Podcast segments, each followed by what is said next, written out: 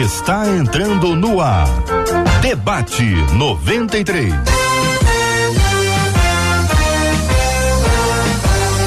Realização 93 FM. Um oferecimento Pleno News. Notícias de verdade.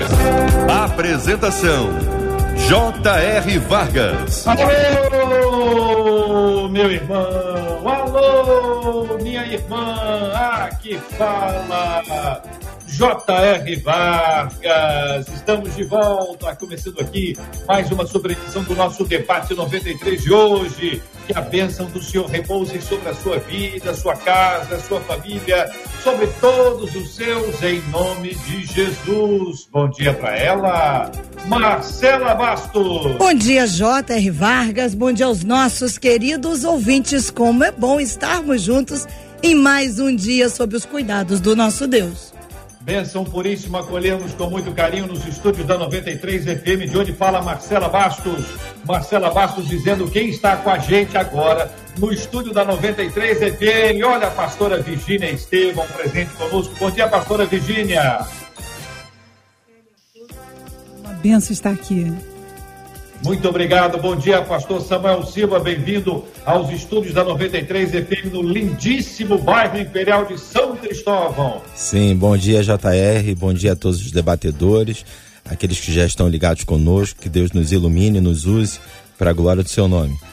Dos estúdios da 93 FM na Chique, Londres, nesse clima londrino, nosso querido pastor Tassi Júnior. Bom dia, bem-vindo, meu irmão. Bom dia, JR, bom dia, Marcela, bom dia, pastor Samuel, pastora Virgínia. Que alegria estarmos juntos mais uma vez. Alegria estarmos juntos na 93 FM, ao lado de Marcela Bastos, pastora Virgínia Estevão, Tarci Júnior, Samuel Silva, todos juntos aqui participando com você do debate 93 de hoje. Atenção, estamos transmitindo agora interatividade, Marcela, interatividade. É a página do Facebook da 93 FM. Alô, galera. Alô, quem está no Facebook, Facebook Rádio 93.3 FM. Para você que nos acompanha pelo YouTube, quer ver a gente aqui no YouTube? Canal do YouTube 93 FM Gospel, 93 FM Gospel. Também no site rádio93.com.br, rádio93.com.br. Você fala com a gente também, interagindo tanto no Face quanto no YouTube. Tem o chat do Face e o chat do YouTube. Ali você pode interagir, trazendo sua palavra, comentário, perguntas, seu posicionamento. Você está gostando, não está gostando, concordou, não concordou e suas ideias sobre o tema do programa de hoje, mas tem também o WhatsApp, porque hoje o tema tem a ver com questões que podem ser um pouco mais particulares, Marcela. Exatamente. Então escreve pra gente pelo WhatsApp, que é o 21 96803 8319 21 96803 8319 e se por acaso estiver de passagem lá pelo Instagram, corre lá dá a sua opinião no nosso post lá no Instagram da Rádio 93 FM. Nós também estamos de olho por lá. Maravilha, vamos ao nosso tema, tema do programa de hoje. A Marcela vai compartilhar com a gente. A gente vai estar discutindo esse assunto. Quero pedir a ajuda expressiva dos nossos ouvintes para pensarem com a gente e nos ajudarem nesse tema. Entra ano, sai ano e sempre me deparo com pessoas que afirmam estar decepcionadas com a igreja conta uma das nossas ouvintes. Acontece de tudo dentro da igreja e ela faz a lista. Fofoca, inveja, falta de educação, entre tantas outras coisas. E o pior, diz ela, é que na maioria das vezes os mais antigos da fé é que estão envolvidos. A pergunta: de quem é a culpa? É falta de maturidade? Será que essas pessoas são de fato convertidas? Por que esse hábito não sai da igreja? Pergunta ouvinte. Ô, pastora Virgínia, esse é um problema da igreja ou de qualquer grupo humano? Eu acredito que seja de qualquer grupo humano. Acredito, J.R. Vargas, que a situação é que as pessoas se posicionam a se encontrarem com Jesus faz com que elas possam mudar, deixarem de ser meninas, passam a ter a identidade com Cristo, enxergar a necessidade de mudança, mas isso não significa dizer que elas já chegaram lá, isso é um processo, é um caminho. O processo, a palavra processo já diz em si que é uma sequência de atos, e como é uma sequência de atos, atos e ações que você precisa governar dentro de você, suas atitudes, seus posicionamentos. E infelizmente, né, as pessoas que elas não se colocam com essa ideia de crescimento, de posicionamento diário com Cristo, chegam a, a fazer com que as pessoas duvidem da conversão delas pela atitude e ações que demonstram não ter Cristo em seus corações. Pastor Tassi Júnior, pergunta ao senhor, porque a, a, expressão que a nossa ouvinte utiliza aqui no texto que ela nos encaminhou é que ela está decepcionada com a igreja, né? Conhece pessoas que estão decepcionadas com a igreja. É possível que a igreja também esteja decepcionada com uma série de pessoas. E a gente entra num processo de mútua decepção. O que, que, é isso, hein, pastor Tassis? É, não tem jeito. É, a gente espera que o outro faça o que às vezes a gente não está fazendo, né? E isso acaba criando uma celeuma, porque é, a pergunta do ouvinte é até interessante. A culpa é de quem? A gente fica nessa briga. De quem que é a culpa? É do pastor que não prega, que deveria pregar? É do povo que não entende, que não pratica o evangelho? Então, assim, essa é uma questão que, que, que, que acompanha a humanidade, né? Você vai, olha para Jeremias, por exemplo, estou falando do Antigo Testamento, Jeremias fazendo uma queixa, sendo usado por Deus, dizendo: Alguma nação já trocou os seus deuses? Jeremias 2, 11 e 12. E eles nem sequer são deuses, mas o meu povo trocou a sua glória por deuses inúteis. Ou seja, já lá atrás há essa crise no meio do povo que se diz seguidor do Senhor. 1 Coríntios você vê a mesma crise, o apóstolo Paulo tratando. Desculpe. O povo tendo a dificuldade de praticar a palavra, problemas dentro da igreja, sabe? O orgulho tomando conta, porque um fala em línguas, outro não fala. Então, assim, é uma crise que nos acompanha e é, eu acho que esse, esse ponto, essa sua colocação, JR, é muito interessante. Se a gente começa, se a gente começar a fazer uma avaliação em si mesmo, será que eu não sou a fonte do problema ou eu não sou aquele que contribui para isso? Então, assim, eu acho que a gente consegue entrar no caminho da resolução quando a gente para de transferir as responsabilidades ou de procurar um culpado. Pastor Samuel Silva, o senhor concorda com o que disse o pastor Tassi Júnior? Concordo, eu acho que o caminho é a autoanálise. Eu acho que quando a gente procura no outro a culpa, quando a gente transfere para o outro a responsabilidade, a gente atrasa o processo de uh, libertação e o processo de, de, de aperfeiçoamento. Paulo, quando fala sobre a Santa Ceia, que talvez seja o nosso símbolo maior de comunhão, de integração, né? Paulo fala sobre é, a importância da gente esperar um ao outro na hora de comer, de não sair comendo um na frente do outro. Paulo fala que quem tem fome que coma em casa, porque na igreja não é lugar para você se dar bem, mas na igreja é lugar para sermos de fato o corpo de Cristo, um só corpo. Né? Aí tem os versos 28 e 29 que são emblemáticos né, é, que falam sobre a autoanálise. Né? Vou ler aqui, 1 Coríntios 11, 28, diz assim: Examine-se, pois, o homem a si mesmo, e assim coma deste pão e beba deste cálice. Verso 29 diz: Porque o que come e bebe indignamente, come e bebe para sua própria condenação, não discernindo ou não entendendo o corpo do Senhor. Ou seja, quando eu não faço uma autoanálise, quando eu não é, me é, enxergo por dentro, quando eu não trago uh, as responsabilidades que eu preciso desenvolver, eu não estou tendo uma visão do corpo, não estou tendo uma visão de reino, uma visão de unidade. E aí, JR, cada um vai ter o seu gosto, né? Na hora de você pintar a parede, vai ter gente que vai querer a parede branca, vai ter gente que vai querer a parede cinza, vai ter gente que vai querer a parede preta né? E aí, se você não tem sessão, se você não entende que uh, nem sempre é o que você quer, nem sempre é do jeito que você quer, a igreja ela se divide, a igreja não caminha, né? E como a igreja não pode parar, e como nós, pastores, temos uma responsabilidade de seguir aquilo que Deus quer para as nossas vidas, as pessoas que não se encaixam, elas, elas acabam caindo do barco.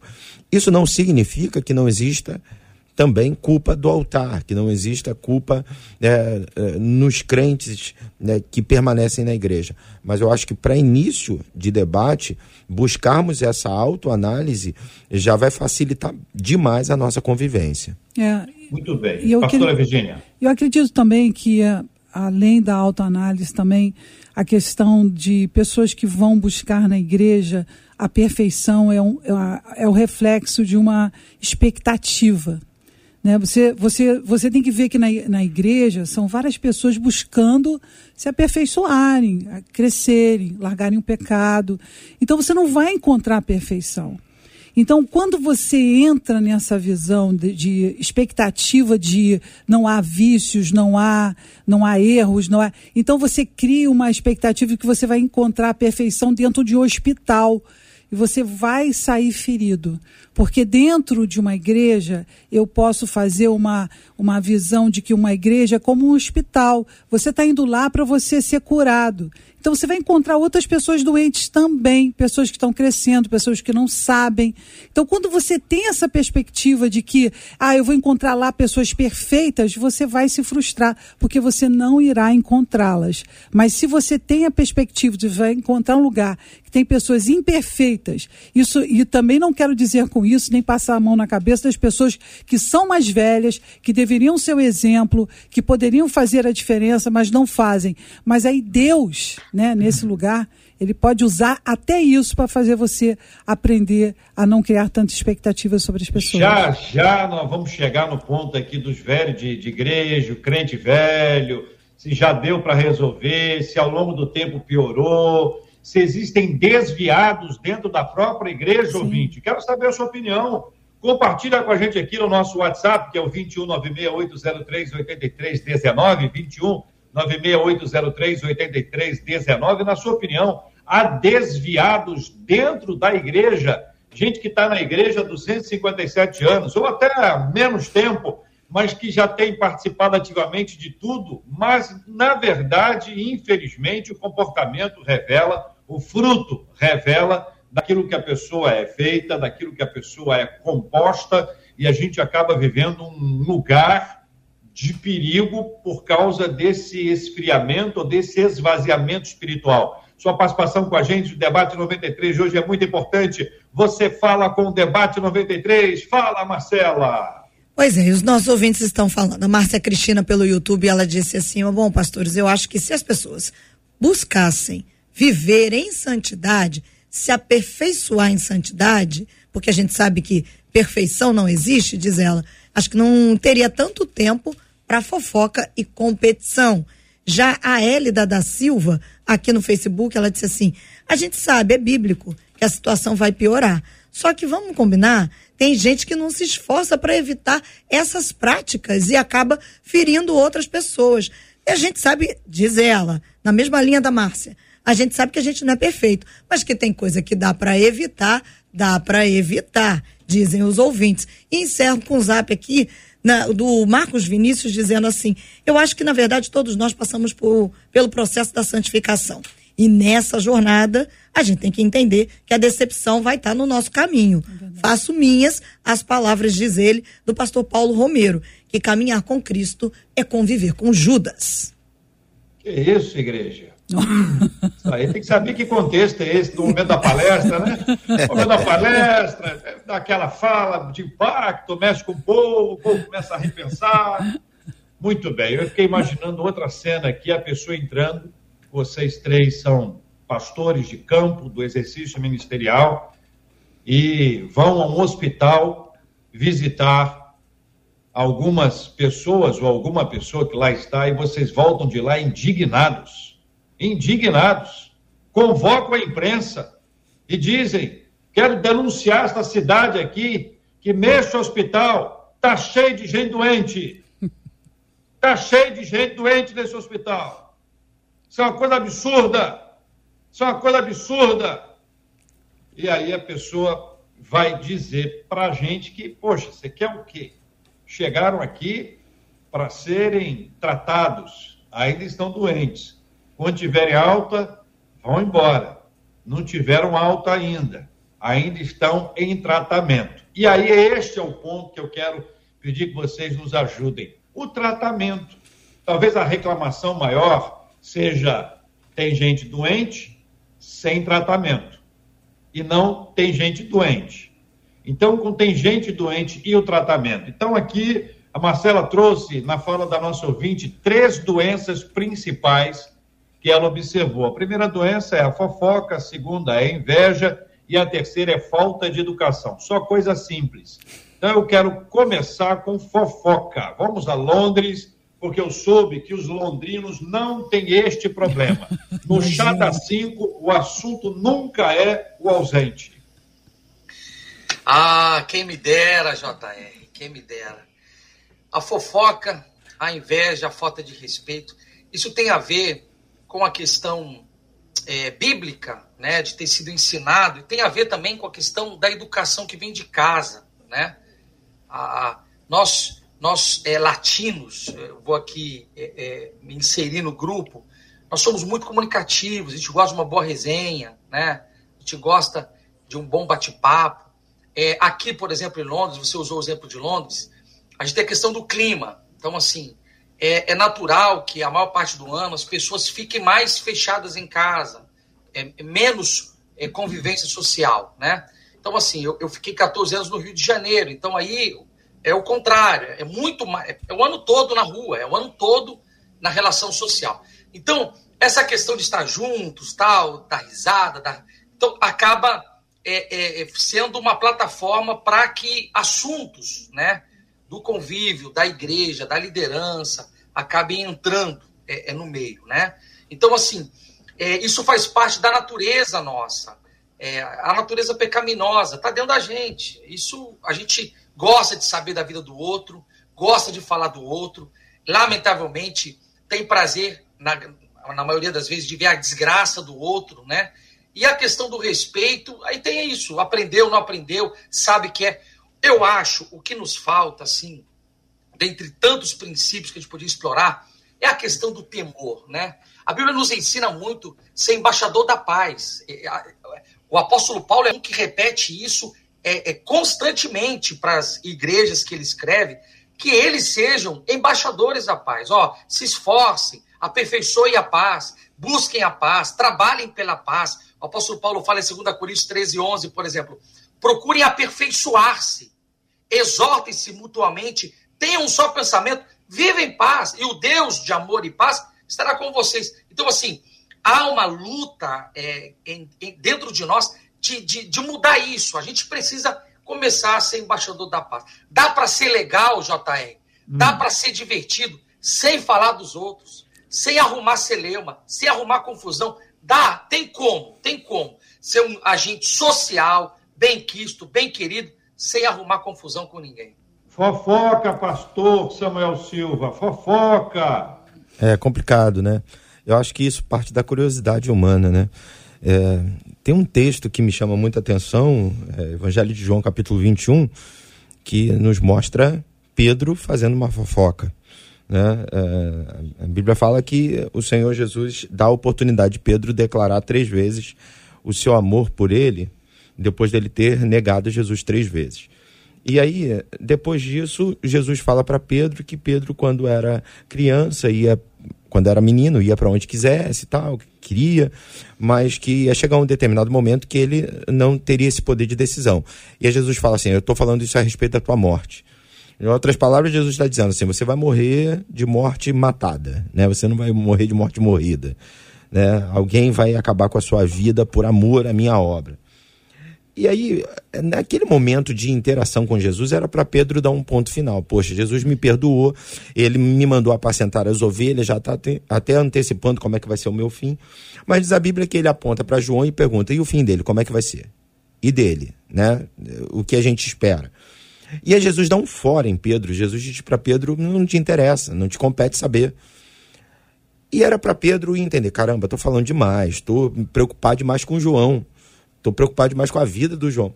Mas não, ele não para por aí, porque o texto diz que entre os discípulos saiu uma, uma notícia de que João não morreria. Como se João é, fosse, seria arrebatado e tal.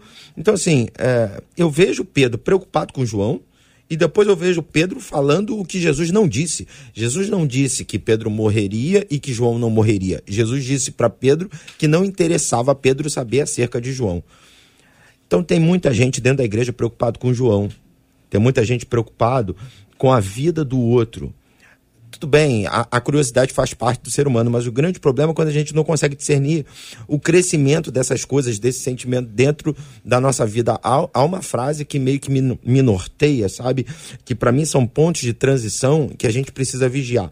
Pensamentos geram palavras, palavras geram ações, ações geram hábitos, hábitos geram caráter, caráter gera destino. Se você não vigia esses pontos de transição, daqui a pouco você não faz fofoca, você é fofoqueiro. Daqui a pouco você não tem uma inveja aqui, uma inveja ali. Você é um, é um invejoso. Daqui a pouco você não fala uma mentira. Você é um mentiroso. Vira o teu caráter. E quando vira o teu caráter, determina o teu destino. Então, assim, tem curiosidade? Pensou? Até perguntou? Poxa, mas tem tantos pontos de transição para você dar uma travada. Opa, vou parar. Porque eu já estou me envolvendo demais num assunto que não me diz respeito. E aí, é, como a pastora Virgínia falou, em todo lugar nós temos os imperfeitos. Mas na igreja, nós temos a palavra do Senhor que pode tratar a nossa vida, não que sejamos perfeitos, mas que busquemos essa perfeição em Deus. Então, uh, não dá para tratar a igreja como se trata um clube, não dá para dizer que é igual. Não é igual.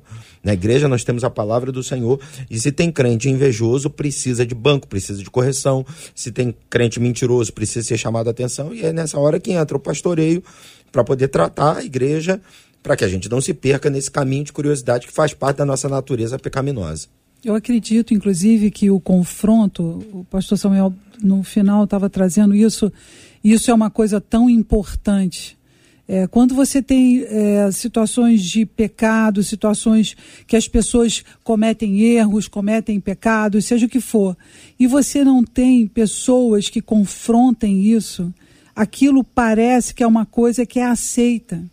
Então é muito importante nós estarmos vigiando aqueles que estão entendendo, né, que sabem o que está acontecendo, que se aquela pessoa que está há muito tempo na igreja, ela continua cometendo os mesmos pecados, as mesmas situações e não há confronto, não há um confronto, não há um pastoreio, uma ministração naquela pessoa, então aí sim, realmente a igreja ela está cometendo esse, né, esse desvio de conduta, essa visão errada de não estar confrontando, porque a igreja, através da palavra, precisa confrontar, precisa precisa dizer àquela pessoa que ela está errada.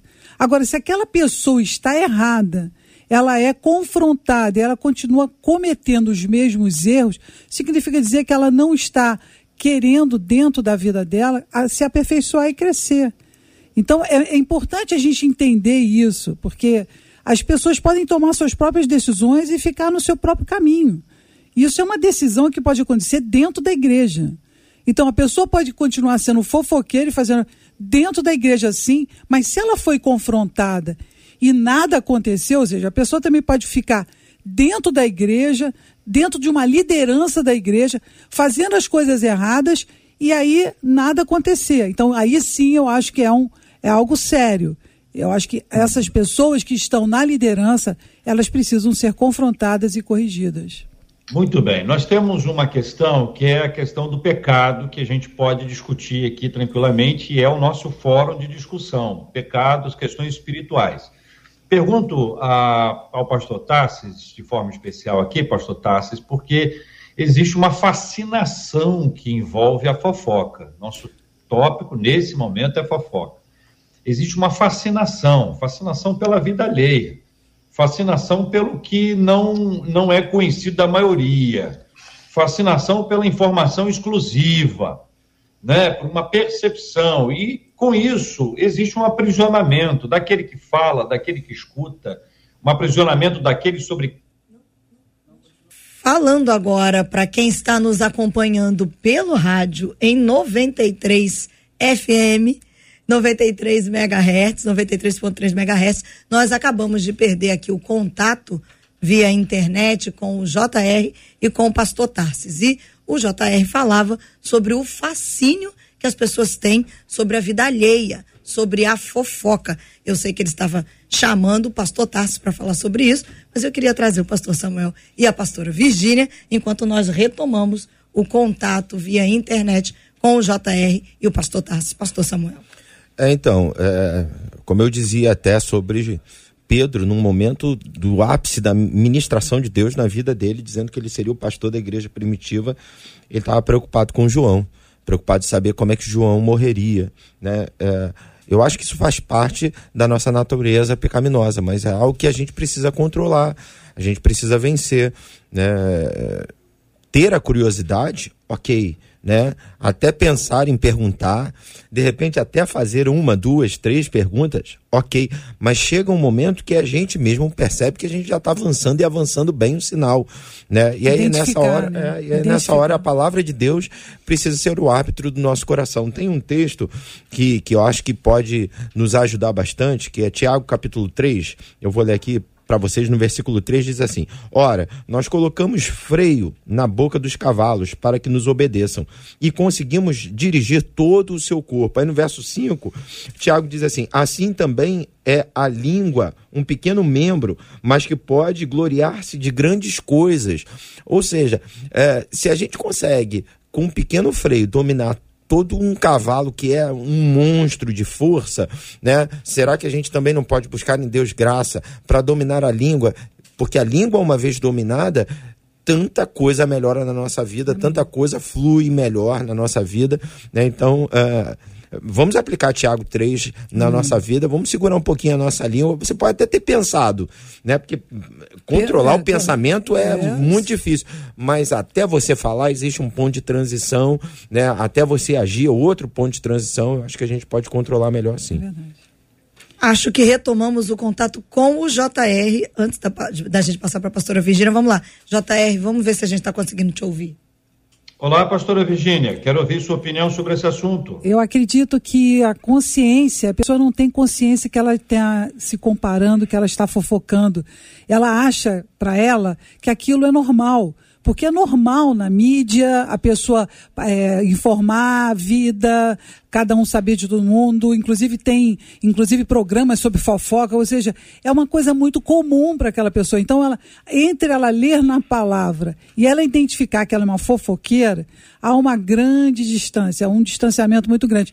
Então, acredito que a pessoa, quando ela começa a entender que determinadas coisas que ela faz, porque não existe a fofoca se não tiver aquela pessoa que vai estar escutando. Você quer muito falar aquilo, aquela pessoa quer muito falar aquilo, mas você não quer ouvir. Olha, sobre isso eu realmente não quero ouvir. Então existem maneiras que você pode perceber dentro de você que você está sendo fofoqueiro. Existem também maneiras de você perceber que você está recebendo uma fofoca. Porque em ouvi-la, você também está fazendo fofoca. Muito bem, quero ouvir a participação dos nossos queridos ouvintes, agora exclusivamente pelo WhatsApp, se você se considera, você analisando a sua vida. Já foi, em algum momento da sua vida, um fofoqueiro? Já foi uma fofoqueira? Só pelo WhatsApp, hein? Pelo amor de Deus!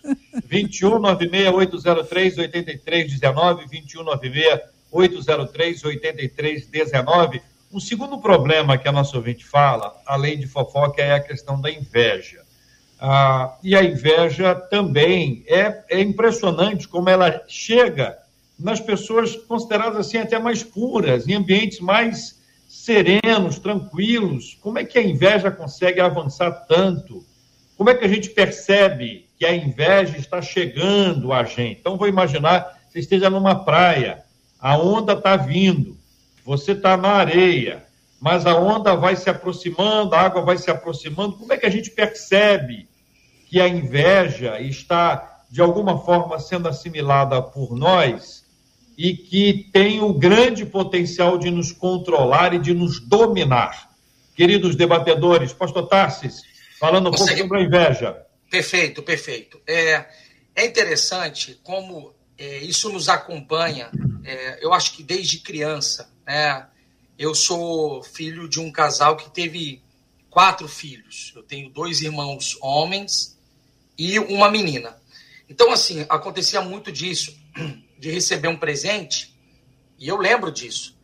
É, eu ficava feliz com o meu pacote, abria, né, e me encantava com o presente, mas quando meu irmão ia abrir o pacote dele, parece que eu já tinha esquecido o meu pacote. Eu estava torcendo já para que o pacote. E eu lembro de uma experiência com um presente que nós recebemos. Meu pai foi para o Paraguai, trouxe uns brinquedos, e eu lembro que eu ganhei uma ambulância muito iluminada que ficava rodando sozinha tal. E aí eu lembro que o meu irmão do meio ganhou um avião. Então, assim, a minha ambulância ficou tão pequenininha que eu. eu, eu é, é, é, é como é forte dentro da gente. Como é forte. E eu desejei o avião. E aí meu pai tentou explicar. Não, mas essa ambulância, ela se movimenta. Mas o dele é um avião, pai. É bem maior. Então, assim, tá dentro da gente, nos acompanha. E aí, a gente vai crescendo. E aí, deixa de ser o avião e ambulância, passa a ser o carro, passa a ser a esposa do outro, passa a ser a namorada do outro, passa a ser a igreja do outro, o talento do outro. E aí a gente vai tendo que administrar isso. Eu carrego isso dentro de mim. Então, às vezes, eu vejo alguém né, vivendo uma experiência e aí eu sinto aquilo, igual é, é, aquele peso, sabe? Eu não, eu, eu não tenho que ter esse sentimento. E aí vai uma coisa que a gente precisa trabalhar. É, a pastora Virginia, agora há pouco, ela falou muito sobre a questão do confronto. É possível, JR, você ser confrontado pelo Espírito Santo? É possível. É possível. É poss... Eu já tive essa experiência, sabe? É, de olhar para o outro fazendo algo, né? Desenvolver uma ideia, um projeto, ou uma mensagem.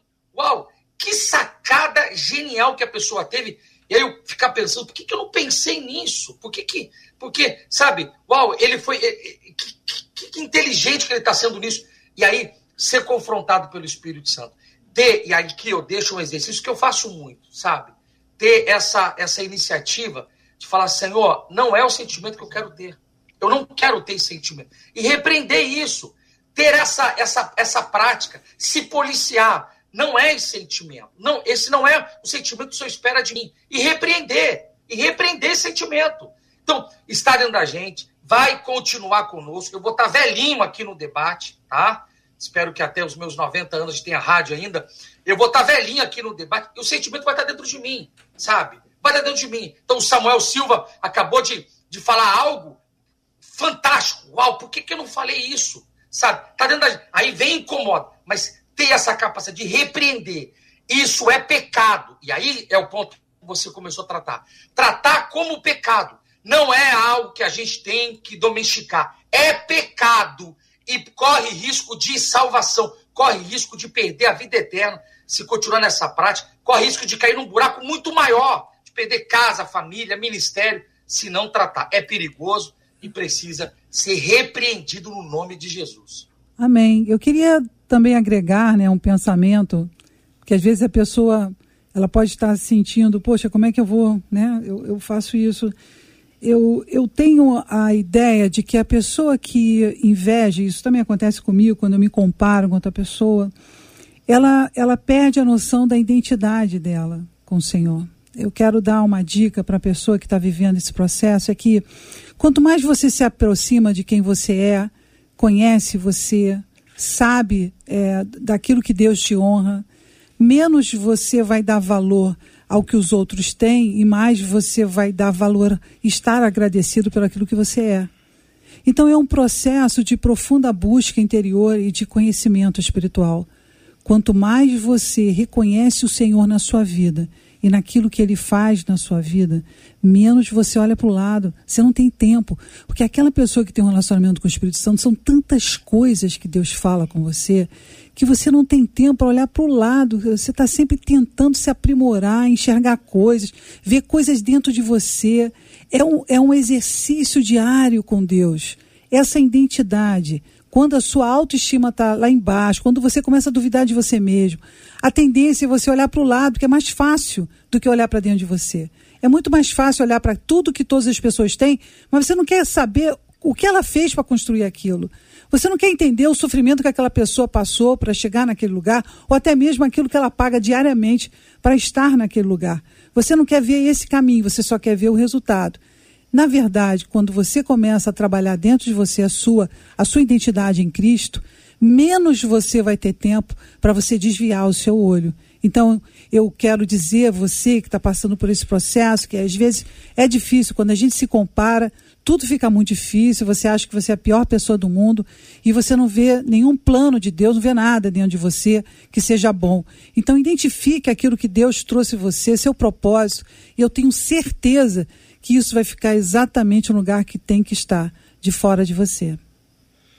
É, eu concordo com o que o pastor Tarsis falou, eu entendo que a inveja, ela faz parte dessa natureza pecaminosa, né? É, desde criança a gente vê as disputas né? Como o pastor Tarsi citou a experiência dele, a gente vê nas escolas, a gente vê o tempo inteiro. Mas ao mesmo tempo, como ele citou, há uma linha tênue, né? Entre ser a nossa natureza pecaminosa e nós reconhecermos que é pecado e a gente precisa se livrar disso, né? Uh, ele estava falando, a pastora Virgínia estava falando, eu estava me lembrando de dois homens poderosos que tiveram inveja de duas crianças. Né? Herodes, por exemplo, teve uma inveja. Ele ficou sabendo que homens estavam vindo do Oriente para adorar um bebê. E aí ele decidiu matar todas as crianças para poder atingir aquele bebê. Se isso não é do diabo, se isso não é pecado, eu não sei o que, que é. é Êxodo 1 nos mostra é, Faraó mandando eliminar todos os bebês porque ele não queria saber de, da possibilidade de um libertador. E Moisés nasce debaixo dessa sentença de morte. Mas é impressionante que, mesmo é, sendo motivadas a, a, a matar, as parteiras hebreias temeram ao Senhor. Elas entenderam que a essência delas não era para levar morte, mas era para levar vida. Uh, e aí, a gente daqui a pouco vai entrar nessa questão dos membros mais velhos, né? Mas aí é um outro problema, né? Uma inveja que inclusive nos leva a querer calar a voz do outro, né? Uma inveja que, que, que leva a gente a querer matar o outro. E, e se nós, Igreja do Senhor, temos uma essência de vida para levarmos vida, como as parteiras hebreias eram facilitadoras da vida nenhuma sugestão maligna pode nos levar a querer matar é, um recém-nascido, né? Então, de fato, é uma natureza pecaminosa, mas ao mesmo tempo não é algo que a gente deve cultivar, fazer carinho, achando que é legal, não. É algo que a gente tem que repreender e expulsar da nossa vida em nome de Jesus. É o famigerado segue-me tu, né? É. Então, o que te importa a ti? Segue-me tu. Aí não tem como você fugir da identificação de que você precisa olhar a sua vida, enxergar as coisas do reino na sua vida. Segue-me tu, disse Jesus, né? Que te importa a ti, segue-me tu. Eu queria, eu queria colocar aqui uma observação também é, a respeito dos que são os promovedores também de, de ambientes de inveja. Então a gente tem hoje as redes sociais, né? E tudo bem, eu tenho rede social, eu posto é, uma foto da minha família, minha tal. Mas tem pessoas que parece que trabalham para gerar isso. Parece que é um demônio, sabe? Eu vou fazer aqui, né? Tá lá comendo lá um caviar, né? Eu vou lampuzar o caviar aqui para esfregar na cara do. Então, assim, tem esse, esse, esse, esse que promove também, tá, na me... tá, tá, tá no mesmo patamar, tá, tá na mesma plataforma. Então, assim, é, é a motivação, sabe? Eu vou mostrar que eu, ó, eu consegui, o fulano conseguiu. Então, assim, às Sim. vezes a gente também contribui para isso, né? A gente gosta de contribuir para isso, gosta de. Então, assim, dizem os historiadores aí que essa questão de querer saber da vida alheia segue as monarquias, né? Então, assim, a imprensa aqui na Inglaterra, por exemplo, ela é muito forte, é muito forte essa imprensa de querer saber o que acontece dentro do palácio. Se o bebê é, tem olho azul, se tem olho verde, se a rainha comeu arroz, né? Se comeu macarrão, Aqui as pessoas vivem essa, essa fissura, sabe? Esse negócio. Então existe uma indústria que trabalha em cima disso, uma indústria que trabalha em cima da inveja do outro. E as redes sociais, elas cresceram acentuosamente por causa desse apetite que as pessoas têm, sabe? Então, assim, nós como cristãos, sabe? Às vezes eu vejo pastores, sabe, ostentando coisas, líderes aí, eu fico com uma pulga atrás da orelha, porque a gente fica alimentando essa, essa maldição entre nós, sabe? Então, que Deus nos ajude a enxergar isso também, esse outro lado, né? Aquele que promove esse ambiente. Hum. Marcela Bastos e a participação dos nossos ouvintes. Foi sobre a fofoca que você perguntou, né? E eles estão falando. Uma das nossas ouvintes disse assim: Olha, JR, eu já fui fofoqueira assim. Hoje em dia eu não sou mais, não. Uma outra disse assim: fofoca, fofoca, falar do outro. Eu não falo, não mas confesso que aonde eu vou tem sempre alguém para me contar da vida de alguém. E aí eu ouço, disse ela. Já uma outra ouvinte contou a história dizendo assim: Olha, gente, eu trabalho no departamento infantil lá da minha igreja. Vocês sabem que os pais falam mal do pastor, falam mal da igreja, falam mal do dia do estudo. E quem me conta tudo são os filhos, as é. crianças. E um outro. Esse, e um... esse é um detalhe, Marcela, que só para de, de, destacar. É, há, há pessoas que falam e que não percebem que estão criando a imagem e semelhança de si mesmas, outros que falarão, inclusive, deles. Então, este é um processo que todo mundo precisa estar muito atento. Exato. Cuidado com isso. Se você tem uma crítica, e a crítica é uma crítica honesta, uma crítica justa, fale com quem você precisa criticar e não sobre alguém. Claro. Cuidado com isso, isso é um vício de comportamento. E como já vimos hoje aqui, isso é pecado. Então não é apenas uma mania nacional, é uma mania pecaminosa. O resultado disso é gente ferida, é gente distante de Deus. Se você fala sobre alguém e esse alguém descobre que está sendo alvo da sua fala, a tendência é essa pessoa ficar zangada com você.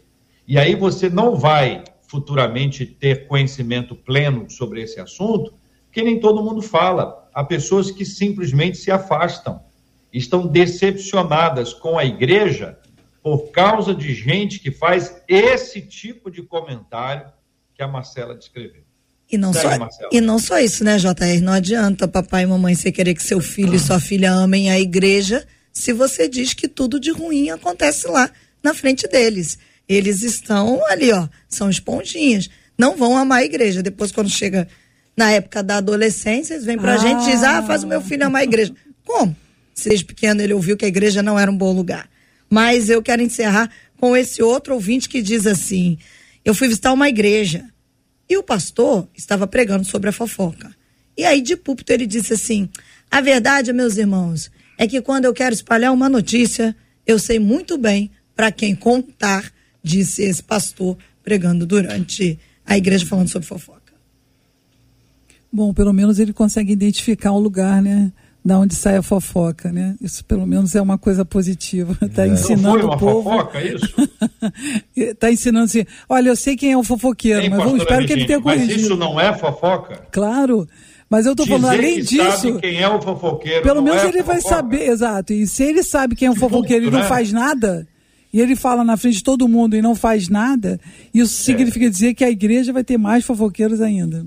O pastor Samuel Silva, falta de maturidade. Chegamos naquele ponto, no último item aí, onde o ouvinte diz: olha, infelizmente, parece que isso acontece com gente que está na igreja há muito tempo.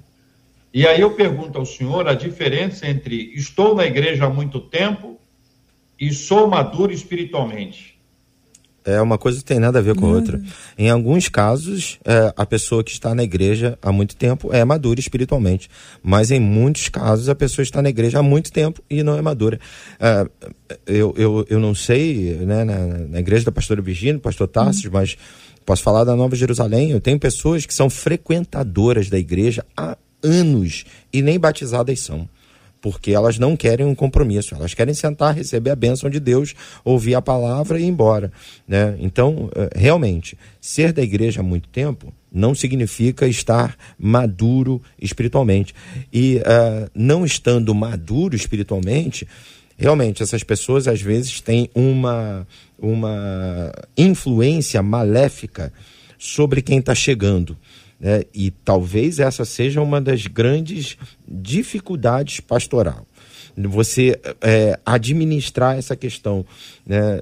Quando o tema chegou para mim, que a Marcela me mandou, eu me lembrei de Atos 20, é uma passagem muito conhecida, quando um jovem entra para assistir um discurso do apóstolo Paulo e a casa está lotada e ele vai e acha um lugar na janela.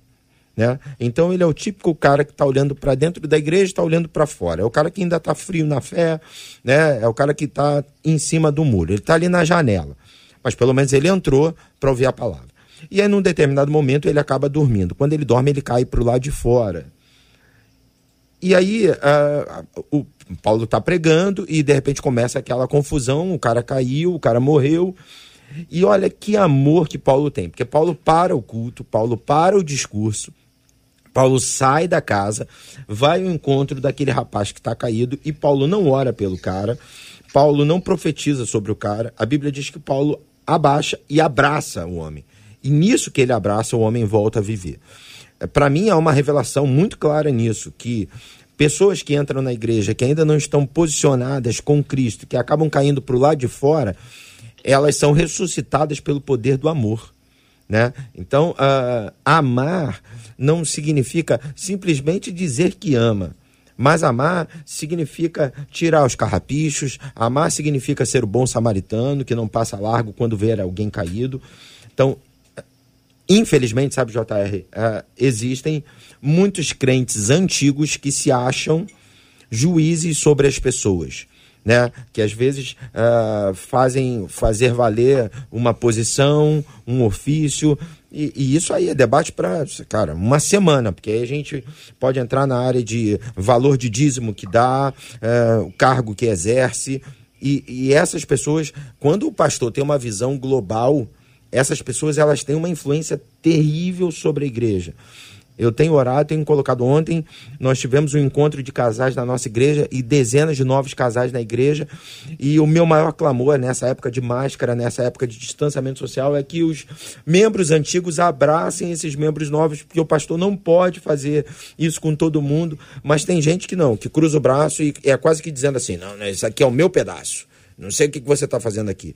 Então é algo que precisa ser quebrado dentro das nossas igrejas. E fica aqui a minha palavra para você, visitante de igreja, você que está chegando agora. Vença isso. Esteja na igreja por amor a Cristo. Amém. Esteja na igreja porque entende que ali é a casa do Senhor. Não se afaste por conta de pessoas que não te recebem da maneira que você deveria ser recebido. Vença isso, porque é de fato um problema que nós precisamos orar para que Deus trabalhe dentro das nossas igrejas. E a maturidade, ela tem uma relação muito grande com a responsabilidade. Quando você é maduro espiritualmente, você se sente responsável pelas pessoas, se sente responsável pelo seu próprio exemplo. Quando você é maduro, você se sente responsável pela maneira como você vai responder uma coisa, pela maneira como você vai se comportar com uma coisa. Então, quando você cresce, você quer gerar necessariamente a responsabilidade de você cuidar de outras pessoas. Atos 1,9 diz: Recebereis o poder que há de vir sobre vós. O poder pode vir e você não fazer nada com ele. Então, é importante que você, em amadurecer, amadurecendo a sua vida espiritual, necessariamente o Espírito Santo vai colocar dentro de você a necessidade de cuidar do outro. Você não tem como você não cuidar. Uma pessoa madura não é aquela pessoa que vai, se isola, sobe o monte e só fica lá entre ela e Deus, ela tem que jorrar aquilo que ela está aprendendo com Deus através de outra pessoa. Então a responsabilidade que ela tem passa a fazer, gerar dentro dela a necessidade de ministrar, de, de cuidar, de ajudar a outras pessoas. Seja onde você estiver usando isso, é quanto mais maduro você for, mais você vai querer se responsabilizar por outras pessoas através do amor. JR usou uma expressão muito interessante agora há pouco a respeito do vício, né? Então, às vezes, a imaturidade ela acaba virando um vício. E o vício vira cultura. Você faz muito aquilo, é uma cultura. Lamentavelmente, é, assim, na experiência que eu tenho ministerial, tem lugares que às vezes a cultura está numa família ali, sabe? É uma cultura, é uma cultura. A criança pequenininha, conforme a Marcela disse, reproduz tudo aquilo então, assim, a maturidade está ali. É, assim, uma dica que eu daria aos ouvintes, né, aos pastores, que a gente promova, faça publicidade da maturidade. Conte testemunhos de pessoas que, que, que, que venceram algumas, algumas questões numa postura com maturidade, sabe? Promova isso. Olha, é assim. Então, vamos tentar transformar também a maturidade numa cultura de crentes maduros, sabe? É, para ver se a gente consegue engrenar de vez os anos que a gente tem de cristão, já era para a gente estar tá não oscilando entre maturidade e imaturo. Era para estar tá oscilando entre maturidade e excelência, sabe? Mas continua ali, ó, e vai e volta, vai e volta. Então, que a gente consiga é trabalhar a reprodução da cultura da maturidade, sabe, de crentes maduros, de ovelhas maduras. Então, assim, que o Senhor nos ajude. É um desafio, não é fácil. Falar aqui é fácil, aqui é mole, né? Mas que Deus nos ajude a aplicar isso e, e praticar isso nos nossos convívios aí. Vou perguntar aos três, pedindo aqui uma ajuda objetiva. Como identificar o nível de maturidade? Existe possibilidade da gente contar alguma coisa no rádio, uma experiência, no, no sentido de dizer, olha, você é maduro espiritualmente quando te acontece isso, isso, e você faz isso, isso, e não aquilo e aquilo outro, para demonstrar um pouco desse desse, desse desenvolvimento de maturidade espiritual? Vou perguntar isso a vocês, vou pedir que vocês pensem. Marcela entra com a participação dos nossos ouvintes, depois a gente volta na nossa última etapa aqui, ouvindo algumas dicas de vo vocês, como se fosse um termômetro. Como identificar? Alguém pode dizer, olha, eu, eu sou, sou maduro, sim senhor, que história é essa? Que palhaçada é essa? Eu sou maduro, sim, mas na verdade, na verdade, não sei. Vamos lá, e aqui pelo WhatsApp um dos nossos ouvintes eh, escreveu dizendo que tema excelente, que debate excelente. Eu acho que os maduros precisam entender que precisam dar exemplos. Uma outra ouvinte disse: verdade, pastor, maturidade, maturidade é tudo, chega de chupetas e mingaus, nós precisamos comer comida sólida. Pelo YouTube, uma das nossas ouvintes, a Claudirene, disse assim: Amém, que de fato o amor seja o cerne da nossa vida. Aleluia por essa palavra. E no Facebook, o Rubens faz uma provocação. Ele diz assim: acho que esse debate deixou foi muita gente é com a orelha vermelha e bota vários kkkkks. Que, que isso, igreja. Vamos tentar queria... identificar aqui o índice de maturidade espiritual de forma objetiva, pastora Virgínia, pastor Samuel, pastor Tarsis. São quase 30 anos aí de cura interior, né? no mundo inteiro e eu acho que uma coisa que fa faz muito vai ficar muito fácil as pessoas identificarem coisas dentro delas e eu vou dar um exemplo uma pessoa por exemplo que eu estou ministrando há, há muitos anos essa pessoa quando eu vou falar de algo que ela está com problemas que ela está fraca que ela não sabe lidar imediatamente ela começa a se justificar ou então, a atitude, quando você vai confrontar uma pessoa, você tem que dar uma volta no planeta para chegar naquele ponto, porque é aquela pessoa muito sensível, é muito sensitiva, não é qualquer pessoa que fala com ela. Então, a atitude daquela pessoa, de repente, de repente não, né? Através de bastante, muito, muita palavra, muito momento de, de confronto e tal, aquela pessoa, não, não, não, é verdade, eu tenho esse problema quando você começa a se responsabilizar, né? Você, você reconhece os seus erros. Eu acho que isso é um ponto muito é, muito forte. A outra coisa é quando você começa, quando alguém vai te confrontar, em vez de você se justificar, você enxerga dentro de você aquilo que a pessoa está falando e agradece aquela pessoa, em vez de você destruir ou brigar com aquela pessoa, você agradece aquela pessoa por ter tido a coragem, a paciência para chegar perto de você para falar alguma coisa com você. Então, isso eu acho que é um ponto é, extraordinário né, de, de, de conhecimento espiritual, de identificação de maturidade. É, eu vou usar uma palavra rebuscada, né? Quando o cara é imaturo, é porque ele é mimizento. Meus filhos falam isso direto. Cara, fulano é mimizento, fica de mimimi. É, Gênesis nos mostra né, que Abraão identifica uma briga dos seus pastores com os pastores do seu sobrinho. E aí ele diz: Olha, não dá para a gente continuar assim, a gente vai se destruir. Então vamos nos dividir. Ah, quem é que vai para que lado? Cara, pode escolher. Se você for para a esquerda, eu vou para a direita. Se você for para a direita, eu vou para a esquerda. Abraão tinha promessa sobre a sua vida. Abraão era o mais velho. Todo direito estava na mão de Abraão. Mas quando você é maduro, você não discute. Você não fica brigando. Eu acho que ser maduro é saber quem você é e saber quem é o seu Deus. Né? O apóstolo Pedro, ele recebe de Deus uma revelação extraordinária quando Jesus pergunta o que, que o povo dizia a respeito dele, né? Ah, uns dizem que tu és profeta e tal, e vós, quem dizeis que eu sou? E aí Pedro diz, tu és o Cristo, Filho do Deus vivo. E aí Jesus responde para Pedro, também te digo que tu és Pedro. E sobre esta pedra edificarei a minha igreja. A gente sabe que ali é o levante de Pedro como pastor da igreja primitiva. Então, é, quando Pedro descobre quem é o Senhor, o Senhor revela para Pedro quem ele era a maturidade é saber quem a gente é, quem é o nosso Deus. E aí a gente para de, de, de mimimi, a gente para de, de, ficar se vitimizando o tempo todo e ficar julgando o próximo. A gente simplesmente vive e confia, né? A canção que a gente mais cantou na época da pandemia. Porque ele vive, eu posso crer no amanhã. Ponto. Final. JR, há alguns anos atrás eu fui ao hospital do INCA para fazer a visita a uma líder de jovens da nossa igreja uma menina brilhante, 32 anos, mãe de duas meninas. E eu fui, confesso, que eu já sabia a informação da metástase do câncer de mama dela. E eu fui para visitá-la e eu fui muito mal. Eu fui muito mal. Chorei no caminho, cheguei, enxuguei as lágrimas e entrei no quarto dela. Quando eu entrei no quarto dela, dava para ver o meu abatimento.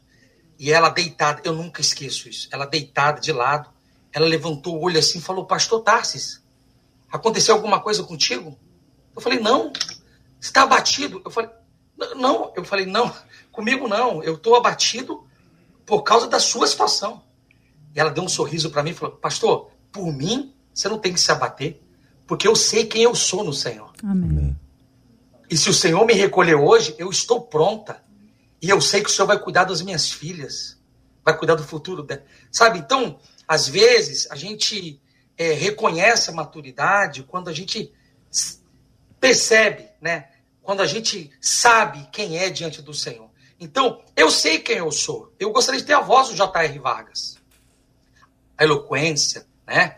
Essa habilidade para falar, lidar com as palavras, né? Eu gostaria.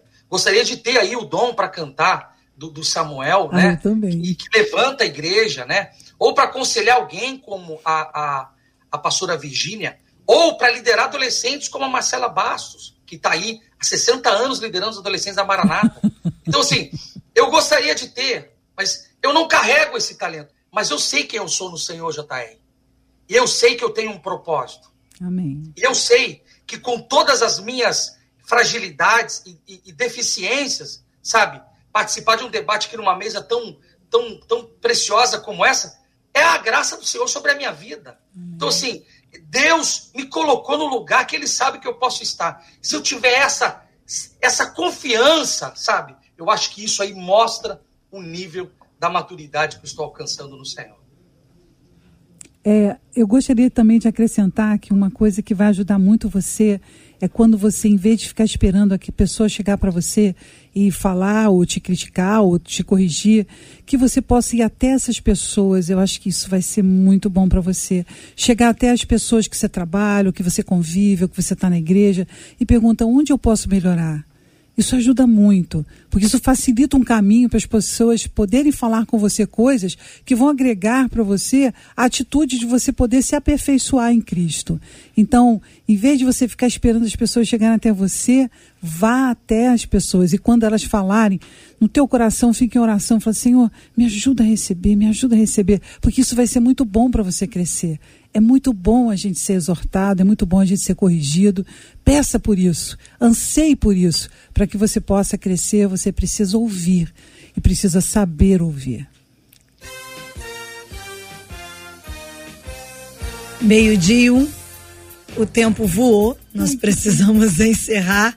E quando o JR perguntava a vocês sobre maturidade, alguns dos nossos ouvintes entre eles, um deles disse assim: Eu vou dar um exemplo para mim de maturidade espiritual, disse ele, dentro desse debate maravilhoso. Para mim, maturidade, quem demonstrou muita maturidade espiritual na Bíblia foi José do Egito, disse esse ouvinte, dizendo: Eu quero agradecer pela vida de cada um dos debatedores. Pastora Virgínia, muito obrigada, viu? Uma benção aqui, muito obrigada por estar aqui, J.R. Vargas, Pastor Samuel, Pastor Tassis, Marcela Baio, todo mundo que está aqui, uma benção e também um grande abraço para todo o Ministério de Cura Interior. Pastor Tarsis, a Márcia Godinho disse assim: Eita glória, pastor, e botou várias mãozinhas para cima, dizendo: O senhor falou tudo. Saber quem somos em Deus, e eu glorifico a Deus pela vida de cada um de vocês. Obrigada, pastor Tarsis.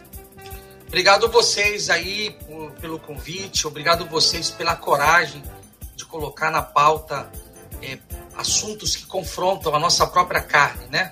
Que Deus abençoe vocês, que o ano de vocês seja extraordinário. Pastor Samuel, Pastor Virginia, JR, sou seu fã, tá? Não te invejo, sou seu fã, tá? Que Deus abençoe todos vocês. Pastor Samuel, a Cristina Castro no YouTube disse assim: bom demais receber da parte de vocês esse conhecimento, como está me acrescentando. E aviso, vou ouvir de novo, umas duas ou três vezes mais, para ver se eu assimilo melhor. Obrigada, Pastor Samuel. Eu que agradeço, que bom que a palavra fluiu aqui nessa manhã, né? O ano já não está tão novo assim, nós já estamos no dia 11, 11 né? É. Já, já tem 11 dias de 2022, mas ainda cabe aqui um feliz ano novo para todos. Uh, quero declarar e profetizar que o ano não vai começar depois do carnaval, o ano já começou. Amém. Vamos trabalhar, vamos servir. E eu queria só aproveitar esse momento para mandar um beijo para toda a equipe de festas e de evento de eventos da, da Igreja Batista Nova Jerusalém. Ontem a gente fez um, um evento para casais, um negócio extraordinário e todo mundo foi muito bem tratado, mas porque tinha uma equipe forte trabalhando por trás. E eu fiquei muito comovido com o amor de Deus, com uma chuva e essa turma trabalhando, servindo, né? E eu, eu não podia, eu, eu normalmente não mando beijo para ninguém, a não ser para minha esposa, para Denise, mas hoje queria mandar um beijo para a galera toda da equipe de evento, de, de eventos, de festa da Nova Jerusalém. Que Deus recompense vocês com graça, com unção, com poder, em nome de Jesus.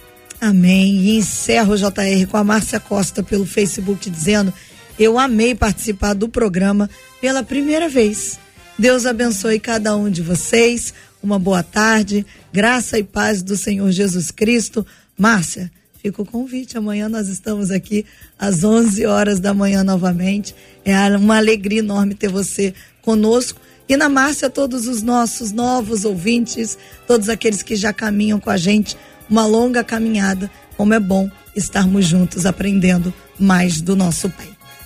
Amém, é verdade. Obrigado, Márcia. Obrigado, queridos e amados ouvintes ligados no debate 93 de hoje. Logo mais às sete da noite, vai nascer aqui, hein? Vai nascer um podcast do debate 93 com o programa de hoje, disponível para que você possa a, acompanhar em todos aí os agregadores de podcast, para que você continue compartilhando também o programa que está no ar agora, no canal do YouTube, na página do Facebook. Mande para pessoas queridas e preciosas. Não manda recado, não, viu? Ah, já sei para quem que eu vou mandar, para aquela pessoa. Não faz isso, não. Você manda assim para mais gente. Não, não, entra, não entra com recado assim, não, que de repente Deus pode estar ministrando a você.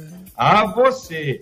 Nós vamos orar juntos nessa hora. Vou pedir o pastor Samuel para orar com a gente, apresentando diante de Deus os temas que nós conversamos hoje aqui. Temos orado diariamente pela ótima recuperação do pastor Carlos Bastos, o, pa, o paizinho da Marcela Bastos, tem sido alvo constante das nossas orações. Vamos orar por todos aqueles que foram infectados ou estão sendo hoje infectados pela Omicron. Muita gente, número grande, mas com consequências mínimas, resultado tranquilo. Vamos manter a calma, a paciência, a paz, a serenidade, mas vamos orar para que Deus possa curar plenamente desta enfermidade que aí está. Vamos orar juntos, em nome de Jesus. Amém. Pai, te louvamos, te agradecemos, ó Deus, por esse tempo precioso na tua presença. Te pedimos, Senhor, que tudo aquilo que foi falado e que nasceu no teu coração encontre uma terra fértil, Senhor, em cada vida e gere frutos para a tua glória, Senhor. Nós te louvamos pela recuperação do pastor Carlos que o Senhor complete a obra na vida do teu ungido, Senhor, e que possamos testemunhar, Senhor, da recuperação completa do teu filho, para a glória e para a honra do teu nome, Pai. Oramos por aqueles que estão com o coração enlutado, pessoas que viveram perdas esse tempo, esses dias, Senhor, que o teu Santo Espírito esteja os consolando, Senhor. Clamamos também por todos aqueles que estão doentes, como o JR falou, Senhor, infectados mais uma vez pelo Covid, pelo coronavírus. Deus, em nome de Jesus, te pedimos, Senhor, que a recuperação seja a mais breve possível, Senhor. E se o Senhor permitiu que eles uh, passassem por isso de novo, que isso gere ainda mais anticorpos, Senhor, para que eles cada vez mais estejam resistentes a esse vírus, a esse mal que tem assolado a humanidade, Pai. Colocamos uh, o restante do nosso dia em tuas mãos, a nossa tarde, noite, Senhor, tudo aquilo que vamos fazer, que tenhamos a tua orientação e a tua direção, Senhor, que sejamos usados para a tua glória, para o teu louvor, Senhor. Continua falando aos nossos corações, nós te pedimos em nome do Senhor Jesus. Amém, Senhor. Amém. Que Deus te abençoe. Você acabou de ouvir Debate 93.